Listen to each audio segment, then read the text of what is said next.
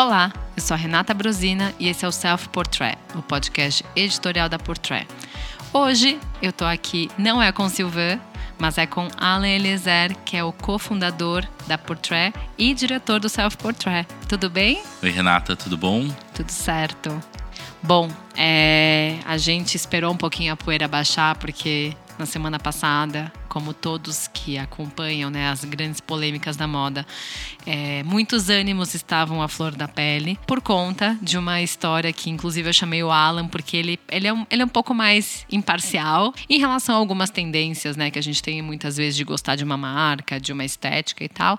E eu chamei ele porque eu acredito que a gente pode tentar entender qual é a melhor forma de lidar com algumas polêmicas na moda. Só que nesse caso não é sobre cancelamento. É quando uma história né, uma, uma criação, uma peça feita por uma marca de luxo vira meme, mas não no bom sentido, né? É, exato. Acho que essa situação aí dos colares da Bottega Veneta ficou famosa aí não no bom sentido e, e, transcendeu um pouco o mercado da moda, né? Isso daí foi comentado em todas as esferas da internet e realmente chamou atenção, né? É, e na verdade, é, para quem não conhecia a Bottega, acabou conhecendo, né? De uma Exato. certa forma. Então, é, a, a Bottega saiu do Instagram, mas é, o Instagram não quis se distanciar da Bottega de alguma forma, né? Se a gente for olhar, porque essa polêmica começou de verdade com o Diet Prada, que né, nos últimos tempos tem gerado polêmicas é, com situações banais. Porque é aquilo, quando você né, finca que você é um, uma, uma rede, uma página que traz polêmica, você tem que sustentar isso, né? Você não pode ficar um dia sem, sem criar um caso.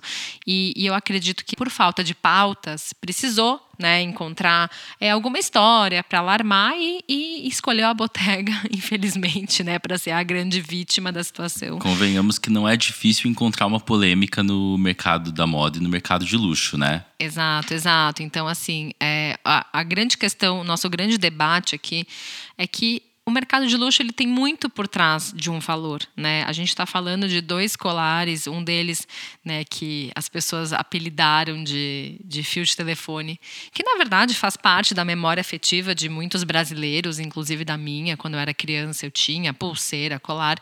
E, e assim, isso a gente está falando de colares que eventualmente você encontrava por 20, 30 reais e que custavam 2 mil dólares. Isso basicamente, imagine que com a conversão do dólar, do euro, dá quase 11 mil, 12 mil reais. Então, é, e o outro colar, que é o colar Daisy, né, daquelas miçanguinhas de, de flor colorida, que eram muito né, usados na década de 70, que tem uma grande referência, que também se aproximava um pouco desse valor. Então, assim, é, até que ponto você pode, é, de uma certa forma, caçoar de uma marca que está criando uma estética dessa, sabendo que a moda eventualmente se aproveita, e não é no mau sentido, mas se aproveitar de referências do passado. A Bottega Veneta existe desde a década de 60, então imagina imagina que é, ao longo do tempo ela foi construindo mais uma moda voltada para o fato a mano, pelo interchato, que é aquele, aquele trançado que é, é clássico da Bottega, é, e, e sob comando do, do Thomas Mayer, ex-diretor criativo, antes de entrar o Daniel Lee, que trabalhou com a Phoebe Philo na Celine por alguns anos. É, o Daniel ele tem uma estética mais moderna, mais fã, mais pop, é, acaba viralizando. É, acho que o primeiro ponto é que talvez seja um pouco de inocência você imaginar que a Bottega Veneta vai, vai fazer seja lá o que for por 20 reais. Sabe? Exato, exato. Então, mesmo que faça um colarzinho do fio de telefone, como chamaram, você imagina uma, uma precificação de acordo com o nome da Bottega Veneta. E assim, e, não é de plástico, né? A gente até foi atrás de mais informações e, e, é feito de prata. Exato. E tem uma coloração por cima, então tem verde, tem roxo, amarelo, laranja, por aí vai. Então, assim, é, e vamos supor, se fosse de plástico, Poderia ser também, talvez o mesmo preço, talvez mais barato, mas a questão é, a gente no mercado de luxo, a gente não está lidando primeiro só com o custo de fabricação, seja plástico ou seja prata. Acho que não é estranho para ninguém pensar que a gente às vezes vê os preços atrelados muito à marca. E outra coisa, quando a gente fala de produção, você falou bem, e é, e é justamente isso. Quando a gente compara um colar que foi feito, é made in China mesmo para essas marcas bem mais baratas, você não pode ter essa inocência de achar que a Bottega Veneta vai produzir no mesmo lugar, da mesma forma e tudo mais. E até na, na semana que aconteceu essa polêmica, eu coloquei nos meus stories pessoal é, algumas perguntas para entender qual era mais ou menos a noção que as pessoas tinham, né? qual era a opinião delas, qual era a experiência delas. É, e eu senti que tem um pouco disso. Né? As pessoas elas entendem que o mercado de luxo ele realmente ele tem um valor valor, né? Que tem a marca, que é o valor agregado, tudo isso. Por mais, é, imagina. É só gente... lembrar da mesa de sinuca da Louis Vuitton de quase 900 mil reais. Sim. É talvez tão absurdo quanto. Se você for pensar em termos de, nossa, que absurdo esse preço para uma um fio de telefone, uma mesa de sinuca também está igualmente fora do preço de uma mesa de sinuca comum. É, mas o que, que você está comprando? Você está comprando a mesa, a mesa de, sinuca de, sinuca da, Louis, Vuitton. Vuitton. E é aquela coisa, é, existem pessoas que vão pagar, né? E, e, é isso. As marcas de luxo, elas também são responsáveis não por criar a bolsa, o sapato, mas um lifestyle, um universo. Exato. E a Bottega Veneta tem uma tradição que é o quê? Produzir de forma local, na Itália, valorizar o savoir-faire, valorizar os artesãos que estão por trás de tudo isso, toda essa valorização que a gente vê nesse preço, que todo mundo se assusta e acha absurdo, isso vai ser repassado para essas pessoas. Ou Esses seja, não foi alguém que foi lá e cortou o fio de telefone da casa da avó. Exato. E assim, e não é que foi uma pessoa explorada. A gente, a gente condena as marcas que têm exploração infantil, é, enfim, mão de obra escrava. A gente tem essa, essa noção de que quando você paga por um produto, você tem que saber que você está pagando por um artesão de qualidade, que foi treinado, que tem qualidade de vida dentro do, da fábrica, e eu posso falar, porque eu já visitei muitas fábricas de marcas de luxo que têm luz natural, que eles têm um horário máximo de trabalho, que eles têm, de fato, uma qualidade de vida realmente que condiz com o preço que a gente está pagando. Eu não consigo acreditar que a Bottega levaria isso para a China, para esse tipo de produção. Então, quando a gente tem, tem essa, essa etiqueta, né, que é a grande etiqueta da marca, seja Bottega Veneta, seja Bulgari, seja Chanel, seja Hermès, é, a gente está carregando com a gente uma certeza de que as pessoas que participaram nessa cadeia produtiva, inclusive o próprio fornecedor da matéria-prima, eles foram bem remunerados, eles realmente fazem parte de um mercado que valoriza. O mercado de luxo tem isso. E a gente vê que tem marcas que elas se importam. A própria Chanel tem né, o métier d'art, que eles valorizam muito as técnicas artesanais tradicionais da França. Então, enfim, bordados, as camélias, tweed, é, tudo isso, é, as próprias plumas, tudo isso é muito valorizado pela Chanel. E assim, você acha que no preço final da Chanel isso não entra? É, não é só pela etiqueta, tem etiqueta também, assim como a camiseta da Off-White ou da Supreme, que não me lembro de ter visto no Diet Prada alguém reclamando do preço. Nem dos brincos de tampinha de garrafa da Balenciaga. Exato. Mas, assim, vai um pouco além. É uma visão muito rasa que alguém de fora do mercado da moda pode ter. Mas alguém que está inserido no mercado da moda, que está olhando diariamente para tudo que acontece, vivendo disso, levantar uma polêmica que, na minha opinião, é rasa, porque é só ridicularizar, não traz nada por trás disso, não traz o porquê, não traz a origem, não traz o que foi feito, se foi feito na Itália ou se foi feito na China. É só caçoar de uma coisa que eles não gostaram, que custa talvez mais caro do que eles acham que deveria. É porque o que acontece? Isso é muito conveniente. Primeiro, Exato. isso dá engajamento. Então, quando você é, tá ali caçoando, você... Dá engajamento, né? Porque eu vi isso de vários lugares completamente diferentes comentando é, essa situação. E não só de moda, eu Exato. vi em vários outros sites, enfim. Mas o número um é isso, da engajamento. Por quê? Porque você está aí caçoando do que todo mundo está caçoando, as pessoas vão interagir, vão falar que é um absurdo. E aí você, que muitas vezes é entendedor de moda, você faz parte do mercado, você está estimulando que a moda seja mais fútil ainda, porque a moda já é considerada fútil por muitas pessoas, entendeu?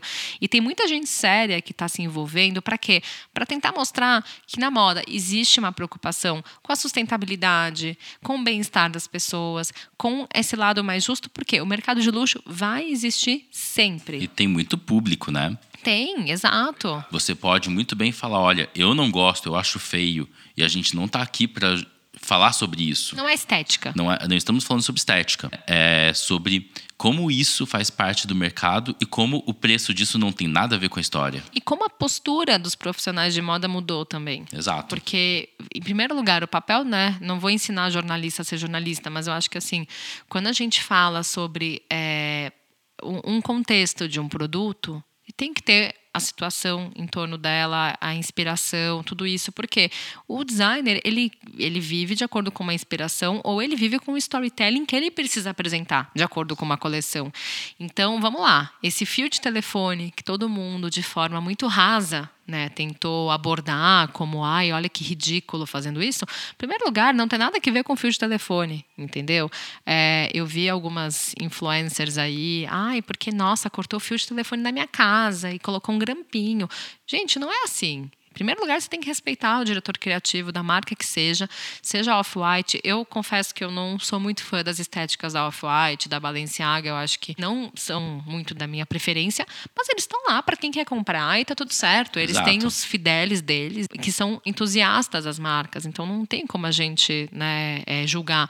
Mas agora voltando. Sim, o meme, ele tá sempre ali acho que naturalmente isso vai acontecer. E não duvido que a própria Bottega Veneta tenha essa consciência. Claro. E que no momento que eles se retiraram da, do Instagram, né? Vem com essa história que é uma presença digital muito mais forte do que qualquer perfil de Instagram que eles poderiam ter. E que viralizou. Então, Exato. quem não conhecia a Bottega, e sinceramente, se eu fosse o público que compraria aquela pulseira, e se eu nunca tive desejo, eu vou, eu vou ter desejo, eu vou querer comprar. É aquela Mas- coisa de andar com o fio de telefone pendurado e falar: olha, mas não é o fio de telefone, é original. Exato, mas agora voltando, é, a inspiração não foi fio de telefone, turma. É, a inspiração Por foi. incrível que pareça, não foi.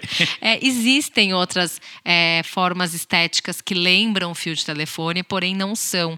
Nesse caso, a gente está falando dos vidros venezianos de Murano, que são. Eles têm, muitos deles têm esses contornos que formam espirais e que a gente consegue ver de forma né, que pode remeter, os, obviamente, aos fios de telefone na década de 80, 90, que são os grandes emblemáticos, mas não é o Daniel Lee não pegou o fio de telefone, gente. Ele, ele não é tão raso assim. Então, eu acho que é importante a gente ter um pouco mais de profundidade, interesse, curiosidade. Porque uma marca de luxo jamais jogaria né, um nome numa brincadeira. A gente está falando da Bottega Veneta. E, e vamos lá. É, ele está trazendo essa pitada mais jovem, que é uma- um novo posicionamento da Bottega, que de fato se distanciou muito do público anterior da Bottega. Mas, ao ver dele, é isso. O critério é do diretor criativo. Acabou. Se é, o questionamento né, estético do, do, dessa, dessas, desses colares criados pela Bottega fossem chegar em algum lugar, a gente até pode falar, não, entendo, né? As pessoas de fato têm que criticar. Você pode criticar, né? Você pode Claro. falar que você não gosta. Só que assim, você questionar o valor de um produto de uma marca de luxo, como vários jornalistas fizeram, como, enfim, o próprio Daet Prada estimulou, é, isso não faz parte do julgamento de valor de um jornalista. O jornalista não pode questionar, até porque para ele questionar ele tem que primeiro ir atrás da informação. Ele tem que ir atrás da profundidade para saber como que tudo isso é feito. Eu pesquisei a internet inteira, eu não vi nenhum jornalista, nenhum falando como que essas peças são feitas. Ninguém justificou. Então, em primeiro lugar, você torna um discurso vazio, porque você vai discutir da, da língua para fora, entendeu? É, é uma coisa muito superficial. E se você for embarcar também, ah, porque o jovem designer, gente, ninguém tá. Eu vi muitas pessoas falando, ai, comprem do designer local o colar do, do fio de telefone. Eu pensei, a situação não é essa. São públicos completamente diferentes. São diferentes. E, e o, o artesão local, o joalheiro, pode fazer. Ninguém está deslegitimizando ele. A gente está falando de públicos diferentes. E outra coisa, quando o público questiona o valor, é uma situação que é genuína. Você, como consumidor, ou você, como público, você tem que questionar: ah, isso é muito caro, isso é absurdo. Porque você não é o expert, muitas vezes. Exato. Você está julgando porque você viu, você bateu o olho e falou, nossa, mas não vale isso. Por quê? Porque você não está inserido num mercado que eventualmente vai te dar chance de conhecer com mais detalhes como a marca. E jornalista existe para E isso. tudo isso é muito relativo, porque até no final das contas é uma situação que se normalizou Mas se a gente parar para pensar, é de uma arrogância absurda você imaginar que você pode pautar o preço que uma marca vai dar para um produto que ela fez. Sabe? Quem pode dizer para a botega se aquele colar vale o que eles estão cobrando, ou se vale 10 vezes mais do que aquilo, ou se vale 20 dólares? É só a marca. E se o preço não estiver adequado, ele não vai vender. Ou é. ele vai vender muito pouco. Mas é posicionamento. Quando o Ricardo Tisch entrou na Burberry, as peças naturalmente ficaram mais caras. E a gente consegue ver várias marcas com esse tipo de posicionamento. O aumento do valor, ele não é só sobre a produção, mas é o momento da marca, é que tipo de público que eles querem atingir. Isso tudo é algo tão básico e é uma palavra chamada branding, que é tão simples que você consegue entender tudo que gira em torno de uma negociação de valores e o posicionamento que a marca quer ter com o público-alvo. E eu acho que é, é legal quando a gente também é, conhece o que as marcas têm né, por trás.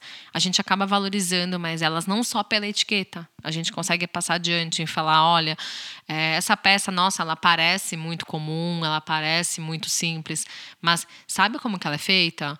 Então, eu acredito que a informação também ela muda muito a, a, a direção da discussão. Né? Você também cria um diálogo. E até aí a gente começa a ver também com essa informação, a gente começa a ver quais são as marcas que de fato têm algo por trás, quais são as marcas que às vezes fazem uma ou outra coisa para chocar, para ter uma, para servir como uma provocação, sabe? Porque tem vários papéis nessa, nessas políticas de precificação do mercado de luxo. É, e também um pouco dessa, dessa estética que a gente julga simples, né? Que até como você falou, as camisetas da Supreme, da Off-White, é, os acessórios da Bottega, eles se aproximam muito da vida real, né? Do, do estilo urbano, do streetwear também, que tem invadido muito as marcas de luxo.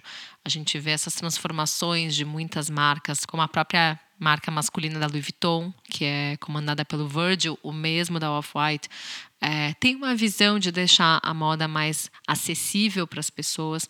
E naturalmente existe a linha tênue. Né? Você vai encontrar uma camiseta da Louis Vuitton que não vai custar 100 reais, não vai custar 700 reais. A gente sabe que aquele algodão é um algodão específico e, e, e vão ter pessoas que vão falar: nossa, mas uma camiseta da Louis Vuitton custa isso? Custa! Custa. Como o próprio sabão que é vendido na Hermes até hoje, que de fato faz parte da tradição da marca. É, essa relação com os cavalos e montaria, hipismo. Mas quando a gente fala de produtos muito simples, o julgamento ele é tão inflamado que a gente pensa o quê? Que a Louis Vuitton, que a Hermès, que a Bottega só pode trabalhar com ouro para justificar os preços altos? Exato. E no final das contas, a gente nunca pode esquecer que por mais que você vá lá na Louis Vuitton comprar uma camiseta, ela ainda é uma peça da Louis Vuitton. É isso mesmo. E, e tem aquela situação, né? Para toda pessoa na moda, Algumas vão gostar de crocs da, da Balenciaga, outras vão gostar do brinco, de tampinha de garrafa. E a gente tem que respeitar, eu acho que é uma forma de expressão também. E a gente está vivendo uma época que o luxo deixou de ser a ostentação, ele está de forma se transformando. Então acho que o julgamento também precisa ser um pouco mais moderado. Mas Alan, obrigada pela conversa. É um prazer estar de volta no Self Portrait, aqui Olha desse só. lado do microfone. Olha só, veja bem, foi muito bom falar com você, apesar de eu acho que eu falei muito mais do que você. Mas, Acontece. É verdade. Bom, obrigada, Alan. E ficamos por aqui. É, Para quem ainda não está nos acompanhando no Instagram, olha lá, arroba Portrait Fashion Magazine. E na semana que vem nós estaremos de volta com mais um episódio, polêmico ou não, do Self Portrait. A direção desse episódio do Alan Eliezer e a trilha sonora, mixagem e masterização do Edu César. Obrigada, Alan. Até o próximo. Tchau, até a próxima. Tchau, tchau.